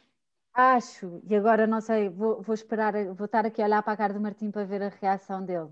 Acho que tem que se dar liberdade aos criadores de conteúdos para fazerem a sua própria campanha, mas, já estou aqui a pôr o mas, eu concordo, embora isto seja, não seja muito bem aceito pela comunidade de influenciadores, que os conteúdos têm que ser revistos pela empresa. E quando eu digo claro. revistos, não é refeitos, é revistos. Claro. Tem que ser dado um bom briefing. Ora, eu está. concordo. Há, em quase tudo, Martim, que tenho visto ultimamente, falta bons briefings. Eu... Porque isso, isso estraga logo tudo, não é? É, é o, é o que nasce torto. Depois já é difícil de endireitar. Sem dúvida. Porque se tu não passas Depois... uma boa mensagem ao início, o resultado final não, pode não ser de certeza aquilo que tu queres. E há muita gente que não, portanto, que entrega o trabalho aos influenciadores e que nem sequer revê. Portanto, não passa briefing e Exato. não revê. E depois, Exato. tipicamente, as coisas correm mal, ou não muito bem, vá. Podem passar Exato. ali pelos pingos da chuva, mas não têm os resultados que poderiam Inteiramente ter. de acordo. Um, agora, boas campanhas, com bons briefings, com influenciadores certos para, uh, para aqueles produtos, uh, feitas com a criatividade do próprio influenciador, criatividade no sentido de conceito criativo. Sim, sim, sim. Fazer parte adequa, do processo criativo, não é? E que se adequa ao estilo dele, sim. não é? Sim. Um, acho que pode, pode resultar bem. Acho que sim. Boa. Também acho, Agora, também, também concordo um caminho ainda a percorrer Sim. Nesse, nesse campo. Isto faz-me lembrar, um, isto foi mais ou menos também como quando apareceu o product placement nas séries, não é? Que, que ao início era assim, aquela coisa muito, muito pronunciada. muito é? estranha, é? ali muito. Vou posto. só aqui beber este copo de sumo. da Compal, não é? Da Compal, que é essencial para uma vida perfeita. Exatamente. Diz lá, Marta, o que estavas a dizer? E pronto, depois tens 007 com Sim, marcas, pronto, e, e, e, que a coisa depois funciona muito bem. Portanto, acho que há um caminho Sim. a percorrer que vale a pena ter em consideração. Obviamente que, mais uma vez, depende do negócio. Uh... Carolina, sabes qual é que eu acho que é a palavra-chave aqui? É teste. Então, teste, sem dúvida. Teste é testar, experimentar, testar, experimentar. Isto é muito tentativa e erro. Isto é muito, nesse, nesse aspecto, é muito básico, não é? Eu, eu experimento, corre mal, não ponho outra vez. Muda alguma coisa, muda uma variante. Era o copy estava muito comprido, vou experimentar curto. A imagem estava muito. Tudo, não é? Não concordas? Testem tudo. Tudo. tudo. tudo. Em newsletters, tudo. em. Portanto, se o tamanho uh, mais, curta, mais curta, mais comprida, com mais imagens, com menos imagens, às 5 da tarde, às 9 da manhã, ao meio-dia, à noite, ao fim de semana, Portanto, tudo, tu, estás tudo, tudo, tudo, tudo que possas. E depois também acho que, e, e, por exemplo, isso é uma coisa que nós, nós fazemos muito, que é, por exemplo, temos um trabalhão louco com este e-book, lançamos, ok? E depois, passados uns dias, pedimos feedback. Se nós pedimos feedback, é importante que numa próxima edição, numa próxima oportunidade, as mesmas pessoas tenham a oportunidade de ver refletido, desculpem, uma melhoria, não é? Porque Sim um, há, há, coisas que, que não, pronto, ou que não fazem sentido, ou que há uma sim, razão claro. de ser e, está tudo bem. Mudar, e que não vamos mudar. Mas as pessoas sentirem que de alguma forma o seu feedback é ouvido tido em consideração, e, não é? e tido em consideração é brutal a todos os níveis. Portanto, Concordo plenamente. Bem, Obrigado, Carolina, pela, pela, pela, resposta. Vamos entrar agora num, num, num tema que vou abrir aos dois. É? Portanto, vamos falar aqui sobre estratégia digital e, e, e tipicamente, se falássemos disto há, há, dois anos atrás, ninguém queria saber. Hoje em dia, eh, acho, acho que toda, todos nós queremos saber, o empresário está muito atento, todos nós estamos atentos a que temos que fazer alguma coisa e temos que pensar no que fazer. E, portanto, a pergunta é quais os primeiros passos a dar uh, para preparar uma, uma, uma, estratégia digital. É, o que é que eu tenho que fazer? O que é que eu tenho que pensar para começar a preparar então esta consistência de conteúdos, a variação, eh, para vocês? Olha, eu, eu, eu deixo aqui dois ou três pontinhos essenciais, que é, em primeiro lugar, tem que ver qual é que é a força de trabalho que eu tenho e que posso alocar para esse, para esse trabalho. Porque o que eu vejo muitas vezes acontecer é e, faz parte do, das dores de quem começa, e sobretudo alguém que começa negócios novos, que é a pessoa não tem tempo para tudo. E é impossível. E é impossível tu conseguir gerir o teu negócio bem e gerir as redes sociais do teu negócio bem e gerir as contas e pensar em publicidade e em campanhas. É impossível. Não dá. Há alguma coisa que vai ficar mal. Yeah. Sobretudo quando não é uma coisa que tu domines, que também acontece muitas vezes. E o que é que as pessoas depois fazem? Ah, pá, tenho aqui uma prima ou tenho uma amiga que ela gosta de escrever, não é? E então que eu vou, vou pôr aqui a tratar das redes sociais. E depois é outra coisa que é pensar, ok, o que é que faz sentido para mim? E, e o que, é que, eu consigo, de, que resposta é que eu consigo dar? Eu só consigo fazer dois posts por semana, então eu só faço dois posts por semana. Mas, mas vou fazer coisas com pés e cabeça. Ou seja, que é, tu tens que tornar este tudo que, vai, que queres fazer. Primeiro, perceberes o que é que queres comunicar, o que é que vais comunicar, não é? um, quem é que é o público. Estamos a pensar que estás a partir do zero, não tens público ainda. Quem é que é o público que eu quero alcançar? De que forma é que eu vou lá chegar? Portanto, vou começar, se calhar, a chamar os meus amigos, que é sempre aquela malta: olha, pá, ajudem-me aqui, agora deem um like, partilhem a página, deem uma forcinha, não sei o que, não sei o que mais, mas depois tens que pensar mais à frente, não é? E eu acho que é um grande problema hoje em dia é a falta de, de pensar a longo prazo. E isto não só no planeamento, mas também na expectativa dos resultados que é, nós queremos tudo para agora, para ontem. Gastamos agora mil euros, queremos que no próximo mês já estamos a receber em triplo. E esquecemos que isto é uma maratona. Isto é uma coisa que leva tempo. Quanto tempo é que leva até nós confiarmos em alguém que acabamos de conhecer? Alguém que acabamos de chegar na rua, olá, eu sou o Martim, eu sou a Carolina, tudo bem, tudo bem. Ah, olha, sabes a minha vida, ainda ontem tive uma discussão com o meu marido, isto não acontece. Nunca. Zero, não é? Portanto, são precisos eh, vários passos até que nós sintamos que, olha, eu posso confiar nesta pessoa posso aqui pá, revelar aqui algumas coisas da minha personalidade, da minha, das, das ideias que eu tenho. De, uh, essa, essa, é outra. Portanto, eu tenho claramente perceber o que é que eu quero fazer, quem, com quem é que eu quero falar, sobre o que é que eu quero falar e depois perceber se tenho capacidades para fazer isto de forma consistente e a partir do, e esta é, é aquela regra maior, que é a partir do momento em que começa não, há, não, não, não se pode parar. Do ou que doer. Não, não, não podem parar. Porque se nós paramos, ao fim, Outro dia diziam uma coisa que eu fiquei muito contente, mas que é exatamente a prova disto, que é alguém que me dizia, pá, eu comentava aqui outro dia com o meu marido em casa, que é impressionante a capacidade que tu tens de te manteres consistente ao longo destes anos todos. E, e porque quando eu deixo de ver alguém, e nesta economia então é certinho, é, se alguém para de, eu estou aqui num ritmo de, de, publicações durante dois ou três meses, sempre constante, de repente paro, paro e desapareço e não publico nada durante um mês, ou dois, ou três eu estou à espera que as pessoas se lembrem de mim? Não posso. Não posso esperar então, porque... que deixaste de ser freelancer. Passaste a ser outra coisa qualquer. Sim, eh, porque as pessoas, as pessoas não podem, eu não posso estar à espera que as pessoas que, se lembrem de mim só porque, eu, só porque sim. Porque há, há um ano eu partilhava coisas interessantes. Mas entretanto apareceram 50 mil à tua frente que também partilham coisas interessantes e que, epá, olha, eu vou-me lembrando deste e daquilo. Não, ou seja, quem não é visto é esquecido. E este é, é o que é. Portanto, eu acho que nós ainda perdemos muito tempo a questionar estas coisas e quase na, de forma empírica. Ah, é porque eu tenho que estar sempre a fazer posts. Tu não tens, se não quiseres, não tens. Mas depois também tens que pensar, ok, se eu não me dedico a isto a 100%, também não posso esperar disto, assim, grande, grande retorno. Porque isto é como tudo na vida, não é? Se o Cristiano Ronaldo não fosse o primeiro a chegar aos treinos e o último a sair com 36 anos, se calhar não era o jogador do século. Era mais um, andava ali. Pronto, olha, como os outros, a correr, ganhava muito dinheiro e tal, jogar futebol ao alto nível dá muito dinheirinho, pá, mas não ganhava aquilo tudo que ganhou.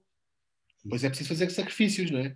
Há muitos dias, é para, é para ir agora, não sei onde, é para, agora não posso, tenho que ir para a cama às 11, não posso, tenho que ir à uma, tenho que planear a minha semana que vem ou agendar os posts todos nas plataformas que eu estou, para que possa agendar, porque existem formas de agendar e tornar a nossa vida mais simples, portanto, isto é, isto é verdade.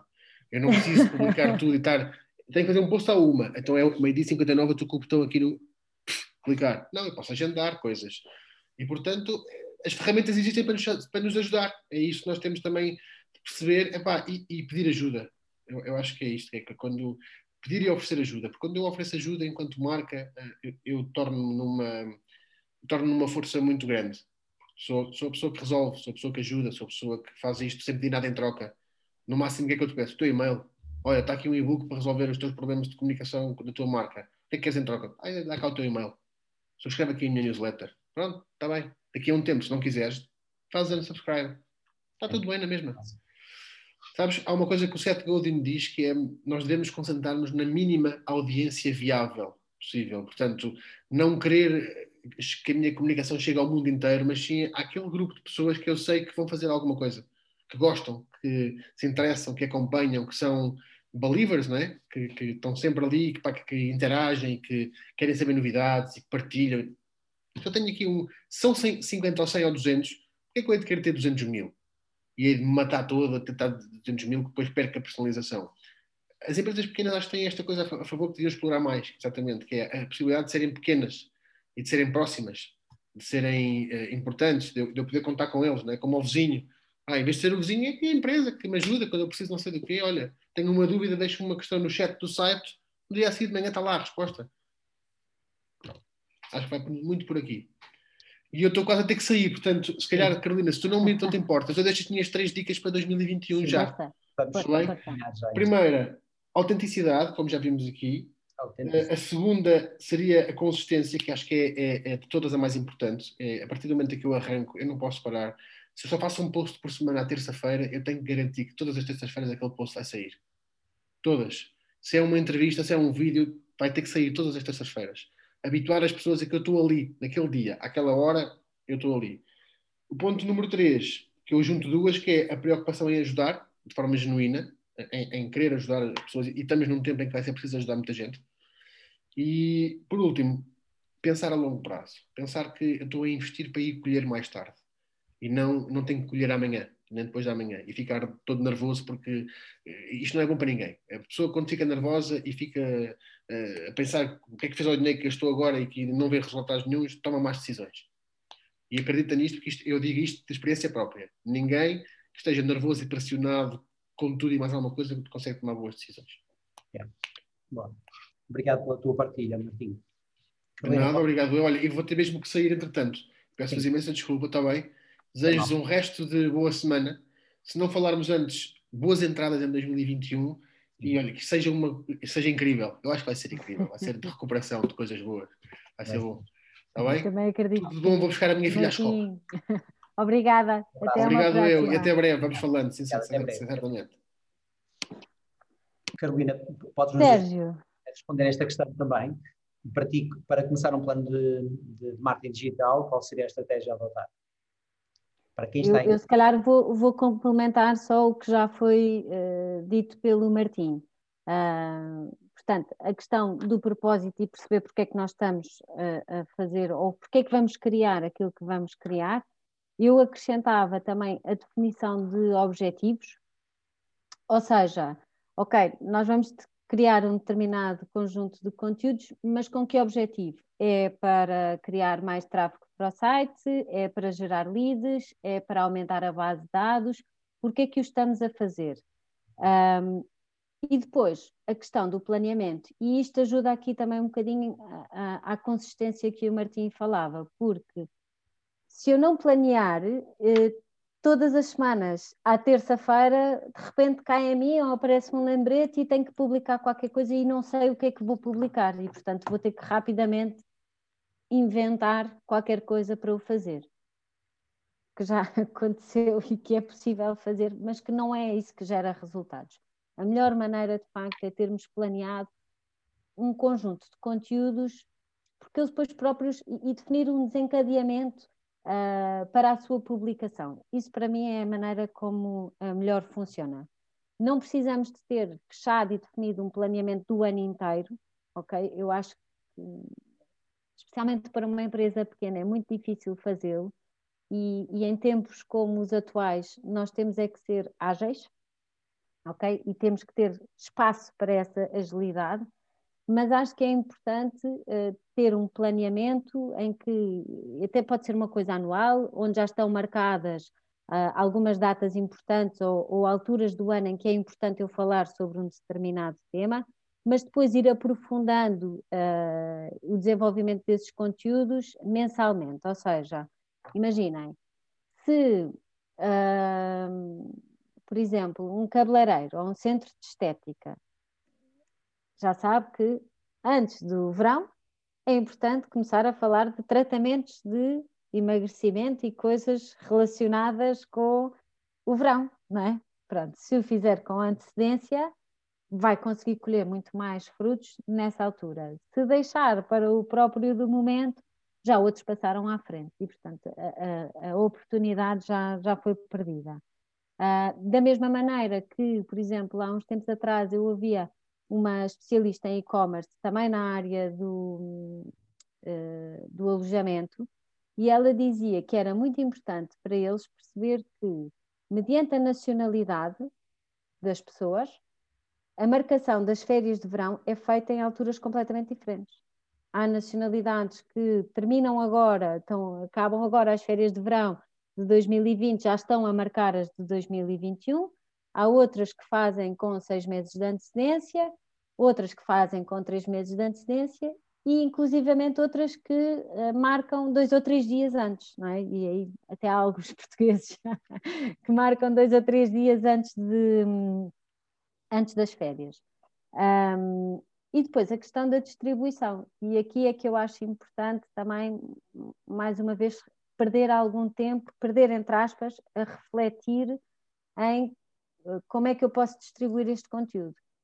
Eu pessoalmente acho, e, e, agora que estava a falar, foi o meu presidente que deixei a, a pergunta de há bocado um, incompleta, porque me perguntavam se utilizava outros canais.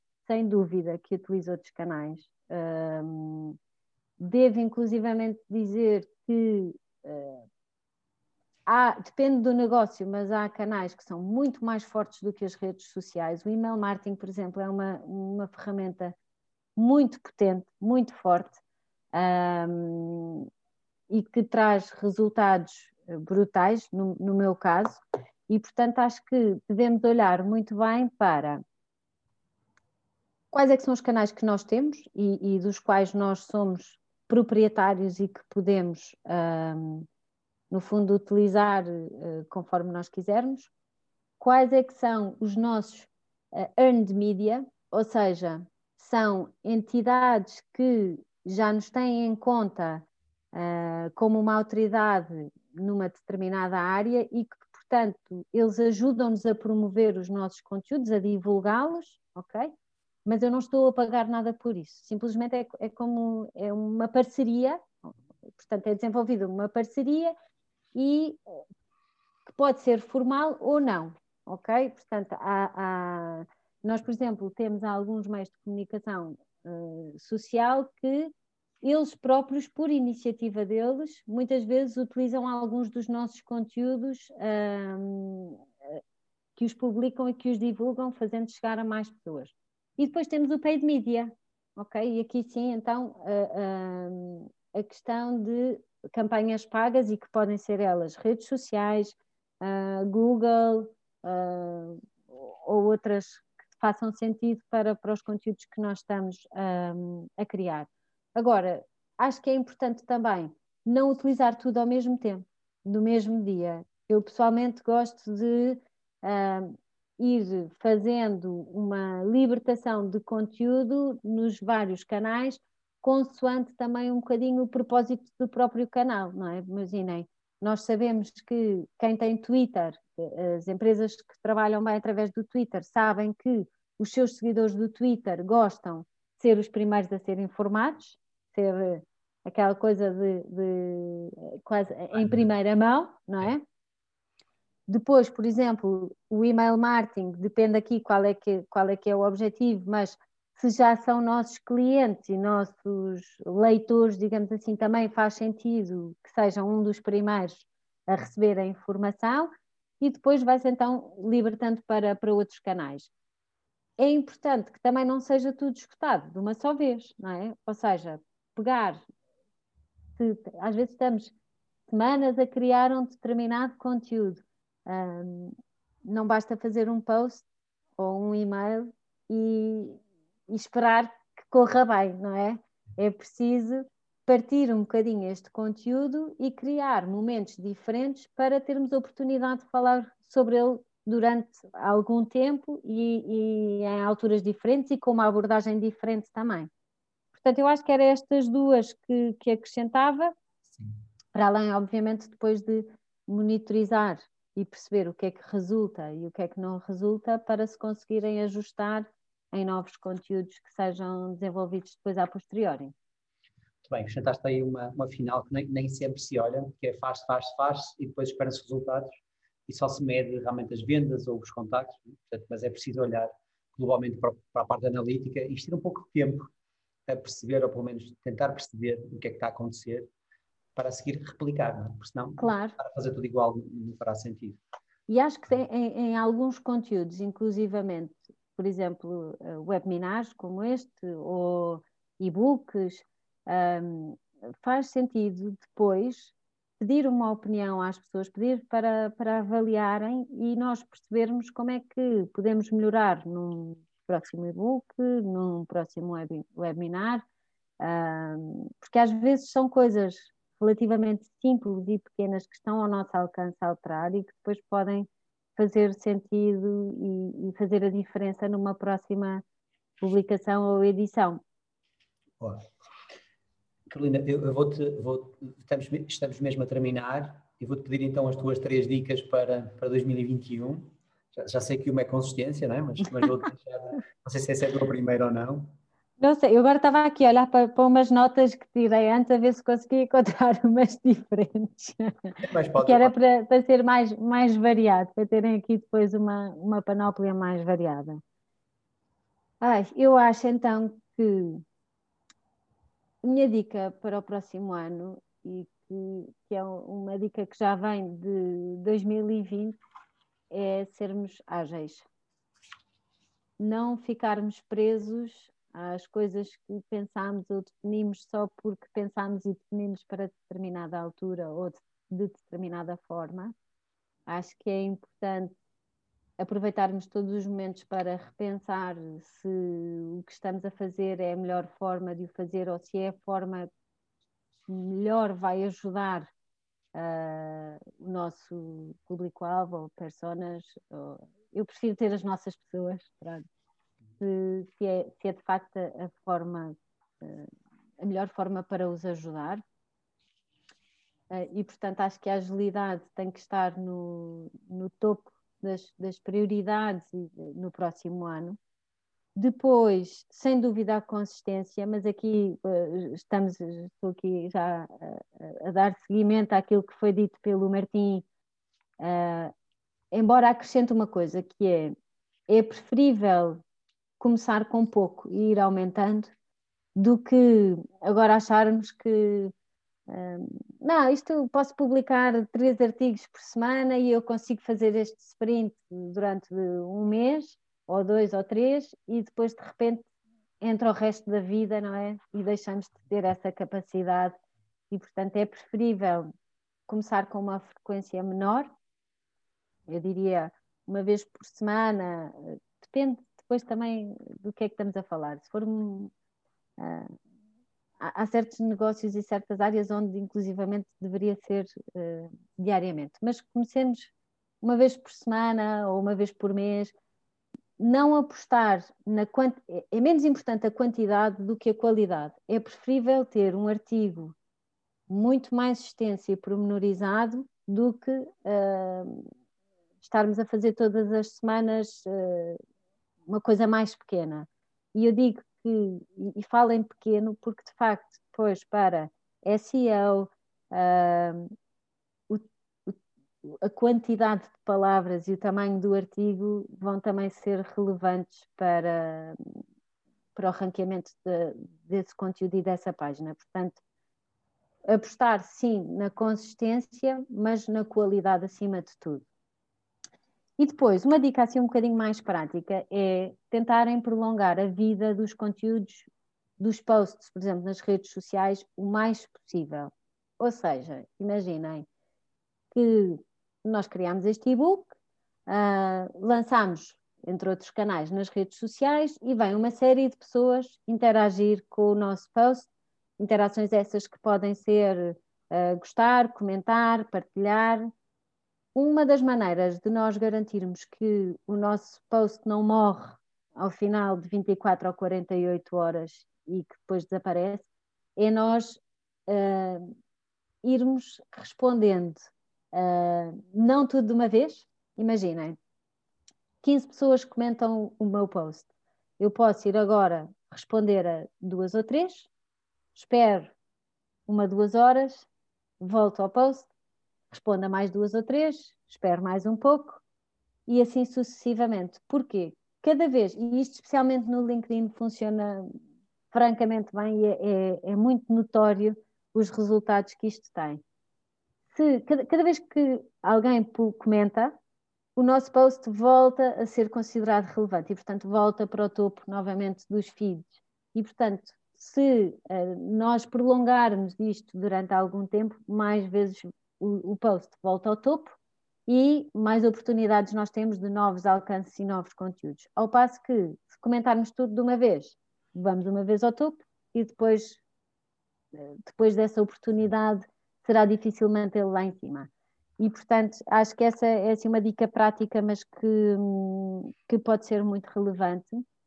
E da mesma maneira, qualquer outro tipo de conteúdos. Podem ser feitas as mesmas estratégias, no fundo, arranjarmos aqui formas alternativas de comunicar a mesma coisa, mas de uma maneira diferente. Bom. E pronto. Sérgio, não sei se. Eu vou partilhar também as minhas três dicas para 2021. Um, uma tem a ver com a consistência, e quando, eu vou aqui um pouco, eh, se calhar mais em detalhe, o que, o que eu falo como consistência se fosse há dois anos atrás, eu diria que nós teríamos de ter um plano consistente até 12 meses. Neste momento, 3 meses eu acho que é o, ideal. Nós temos um plano de conteúdos consistente a 3 meses. E pegando aqui nas palavras da Carolina também, não precisam de ser muitos, mas se eu tiver um artigo por mês, eu só tenho que preparar 3 artigos.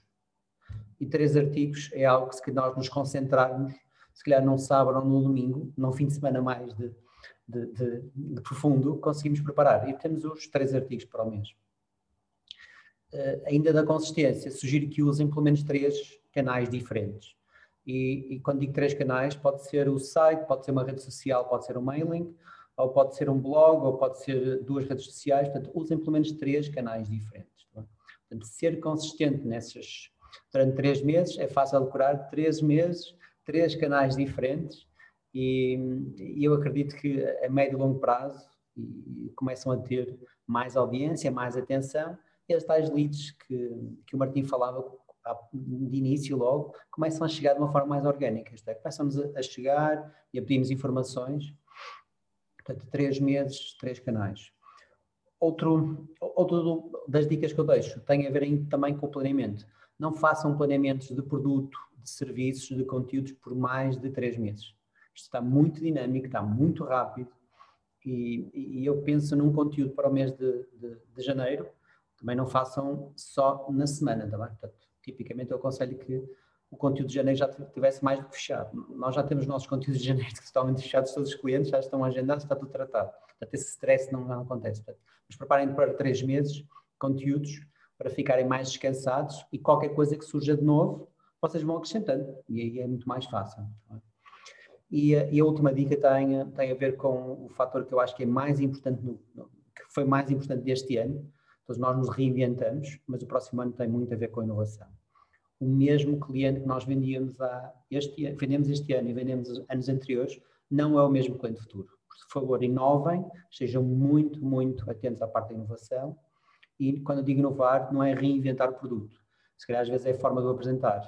E uh, o cliente que nós procurávamos, uh, no ano passado, não é o cliente agora e isso não é o cliente futuro. Portanto, tentem reencontrar esse cliente, as tais personas que nós falávamos, inovem, inovem, inovem, inovem. Todas as semanas procurem qualquer coisinha que tenham que possam inovar e ao final de três meses, um ano, vão ter muitas pequenas inovações que os vão permitir continuar a estar no mercado. É isso que, que nós tratamos, é isso que nós vemos também no dia a dia e isso tem resultado bastante. Portanto, consistência nas ações, planos a três meses e inovação, principalmente a parte da inovação é mesmo muito importante. Um, não sei se tens assim mais algum assunto a acrescentar, foi... Olha, eu se calhar acrescentava aqui também só muito rapidamente, porque um, no início da pandemia toda a gente falava deste, do novo normal, do que é que seria o novo, novo normal, não é? E, e, acho que muitas pessoas, onde, e eu incluo-me aqui também, uh, em certas áreas fomos um bocadinho reticentes, não, nós queremos voltar a estar todos juntos e, e, e, ao presencial, e obviamente que queremos, obviamente que sim, mas uh, o digital uh, abriu portas uh, muitas empresas a fazerem as coisas de uma forma diferente e a chegar a muito mais pessoas. E, portanto, eu acho que este novo normal é preciso também aproveitar esta fase para refletir um bocadinho de o que é que mudou, o que é que nós queremos que se mantenha e o que é que nós uh, queremos deixar cair no fundo. Ou seja, uh, agora, claramente o digital mudou, mas para ficar. Pessoas que antes não faziam nenhuma compra online e que passaram a fazer, não vão deixar de o fazer. Obviamente que voltarão às lojas quando for possível, mas em muitas situações continuarão a manter uh, uh, o hábito de ir online fazer uma compra. Já não é por ser a loja ao lado de casa que vai obrigar as pessoas a comprarem ali. Não, as pessoas agora já conhecem o mundo inteiro e, portanto, é necessário uh, fazermos um bocadinho esta reflexão e, e acharmos, e, e, não, não acharmos que só porque agora, e espero que seja rapidamente, mas que, que esta fase, eu não sei se termina, é, é a, expressão certa, porque não, não sabemos se irá terminar completamente, mas um, temos que pensar que muitas das coisas, das alterações que nós fizemos agora face à pandemia, provavelmente serão para manter em formatos uh, ligeiramente diferentes ou, ou, ou não, mas que, que, serão para manter em 2021 também. Sim. Carolina, obrigado pela, pela tua participação. Obrigada eu pelo convite também, foi um gosto Obrigado a vocês que estão desse lado, pelas perguntas que foram colocando, a Zita, ao Tiago, que nos assistiram. Temos aqui uma série de comentários também na, no, no, Facebook, depois se quiseres ver eh, e, e exatamente fazer algum comentário, está à vontade. E um bom final de ano e um brilhante 2021. Muita atenção, muita inovação, consistência, pegar nestas dicas todas, misturá-las e agora refletir sobre elas e tomar algumas ações. Sem Boa dúvida. a todos. Obrigada, Sérgio. Um bom ano para, para todos. Tudo bom. Tchau, tchau.